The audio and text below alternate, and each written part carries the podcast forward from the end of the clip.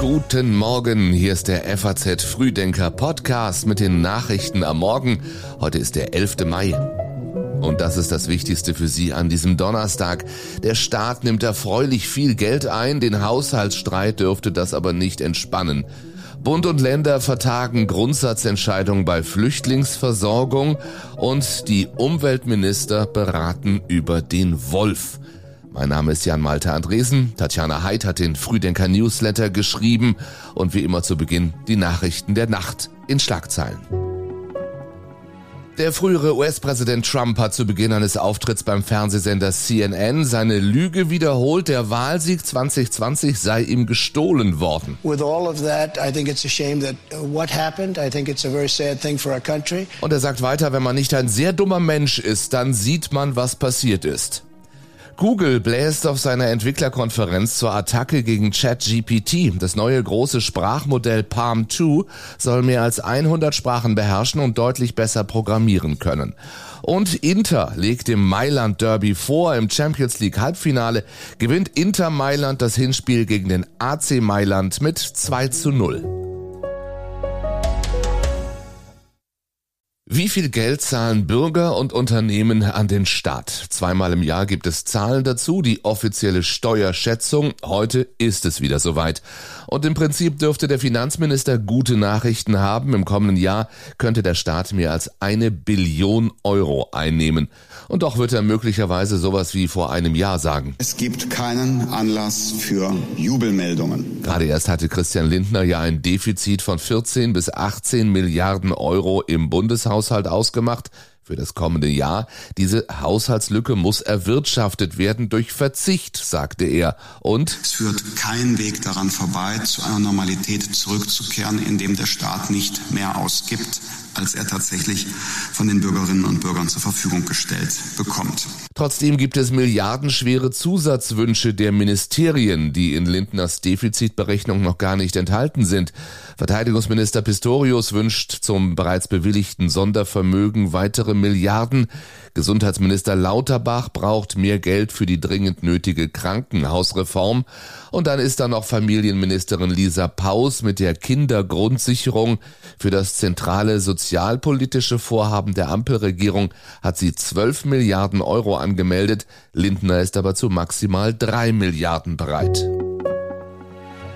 Die Verhandlungen waren lang und zäh und gingen erst am späten Abend zu Ende. Bund und Länder haben sich beim Spitzentreffen im Kanzleramt auf eine neue Lastenverteilung bei den Flüchtlingskosten geeinigt. Unsere Verständigung heute ist, dass der Bund zusätzlich zu den pauschalen Mitteln, die er bereitstellt, eine weitere Milliarde mobilisiert. So Bundeskanzler Scholz nach dem Treffen. Eine Milliarde also mehr. Mit diesem Geld sollen die Länder dabei unterstützt werden, ihre Kommunen zu entlasten und die Digitalisierung der Ausländerbehörden zu finanzieren. Ich finde, das ist ein guter Tag des deutschen Föderalismus, den wir heute haben, weil er zeigt, dass wir, wenn wir uns zusammenraufen, müssen wir das auch tun, dass wir eine Aufgabe, vor der wir alle gemeinsam stehen und die wir gut bewältigen müssen, wir auch genug bewältigen wollen, und zwar Miteinander und nicht gegeneinander findet Kanzler Scholz. Wir haben sicherlich einen Teilschritt erreicht, sagte Sachsen-Anhalts Ministerpräsident Haseloff. Und sein NRW-Kollege Hendrik Wüst meint, wir haben heute einen ersten Schritt gemacht und wir haben einen Fahrplan mit einem Zwischenbericht im Juni und einer Entscheidung im November verabredet.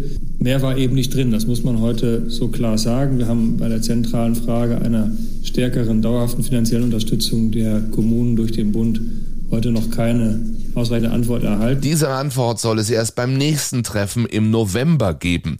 Ja, und sonst so, um Abschiebungen konsequenter durchzusetzen, haben sich Bund und Länder laut Scholz darauf verständigt, die maximale Dauer des Ausreisegewahrsams zu verlängern von 10 auf 28 Tage. Vereinbart wurden auch erweiterte Zuständigkeiten der Bundespolizei und ein verbesserter Informationsaustausch zwischen Justiz- und Ausländerbehörden.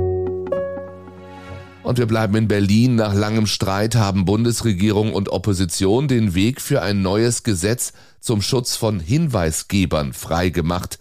Heute stimmt der Bundestag über den veränderten Entwurf dieses sogenannten Whistleblower-Gesetzes ab. Mit den neuen Regelungen sollen Beschäftigte, die auf Missstände in Unternehmen oder einer Behörde aufmerksam machen, vor Entlassungen oder anderen negativen Konsequenzen geschützt werden. Auf der einen Seite schützen wir hinweisgebende Personen vor Repressalien und auf der anderen Seite verpflichten wir Organisationen dazu, entsprechende Stellen einzurichten, die professionell mit diesen Hinweisen umgehen können. Das sagte der SPD-Abgeordnete Sebastian Fiedler bereits im Dezember, kurz bevor dieser Gesetzentwurf dann erstmal im Bundesrat scheiterte. Deswegen hat die Bundesregierung den Vermittlungsausschuss angerufen, der nun einen Kompromiss vorschlug. Darin wurde das Höchstmaß der Geldbuße für Unternehmen von 100 auf 50.000 Euro herabgesetzt. Außerdem sollen sich Hinweisgeber künftig bevorzugt an interne Meldestellen wenden. Die ursprünglich vorgesehene Verpflichtung zur Bereitstellung anonymer Meldestellen und Kommunikationskanäle für Rückfragen ist nicht mehr Teil des Gesetzes. Das war heute vor einem Jahr. Eine Al Jazeera-Reporterin stirbt bei ihrer Arbeit. Shirin Abu Akle wird bei einem israelischen Militäreinsatz im Westjordanland getötet. Ihr Tod hatte weltweit Bestürzung ausgelöst. Eine Untersuchung des israelischen Militärs kam zu dem Ergebnis, dass die Schüsse nicht eindeutig zuzuordnen waren, jedoch sehr wahrscheinlich versehentlich von einem israelischen Soldaten abgegeben worden seien. Zum Gedenken an Shirin Abu Akle sind im Westjordanland heute mehrere Gedenkveranstaltungen geplant. So soll etwa der Grundstein für ein Museum gelegt werden, das der Journalistin gewidmet ist. Immer wieder kommen Journalisten in Kriegs- und Krisengebieten ums Leben. Laut den Vereinten Nationen sind im vergangenen Jahr 86 Journalisten getötet worden, 50 Prozent mehr als im Jahr zuvor. Neben der Gewalt in Mexiko war vor allem der Krieg in der Ukraine dafür verantwortlich. Demnach starben allein dort zehn Journalisten. Auf dem Petersberg bei Bonn beginnt heute die 100. Konferenz der Umweltminister. Auf der Tagesordnung Wasser, Luft, Moore, Artenschutz und der Wolf. 150 Jahre etwa waren Wölfe ausgerottet in Deutschland. Mittlerweile leben 161 Wolfsfamilien hier plus Paare und Einzeltiere. Immer wieder kommt es zu Zwischenfällen. Vor einer Woche etwa hatte ein Wolf im Hochtaunuskreis eine Schafherde angefallen und rund die Hälfte der Tiere getötet. Nadine Koch, die Schafshalterin, sagt dem Hessischen Rundfunk, es geht auf jeden Fall nicht darum, äh, irgendwelche Tiere einfach abzuknallen. Also wir sind Tierfreunde. Wir, ich finde das auch ein faszinierendes Tier, der Wolf. Aber es muss einfach gemanagt werden. Es muss halt Problemwölfe, wie hier äh, es in der Umgebung den einen Wolf gibt, die müssen ähm, ja entnommen werden, weil das so nicht funktioniert und so wird halt Weiterhaltung nicht möglich sein. Ja. Mehrere Länder haben zum Wolf nun Anträge eingebracht, die eine stärkere Regulierung der Bestände ermöglichen sollen. Entschieden werden kann aber noch nichts. Offenbar muss zunächst der Bericht des Bundes abgewartet werden. Am Rande der heutigen Konferenz demonstrieren rheinische Landwirte unter dem Motto Wolfspolitik jetzt ändern.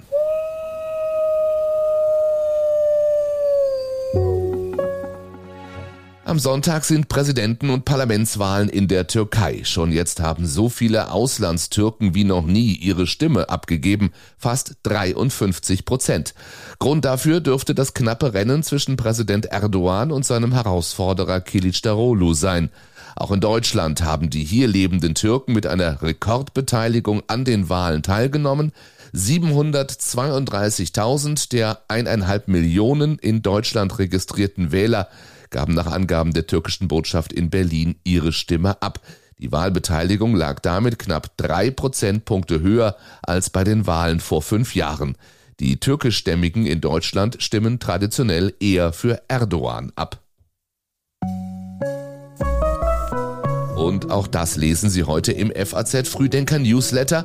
Die Geschichte einer US-Amerikanerin, die mit Einblicken in das Leben ihrer Großfamilie bei TikTok 6 Millionen Follower gewonnen und eine gute Million US-Dollar verdient hat. Zwölf Kinder hat sie.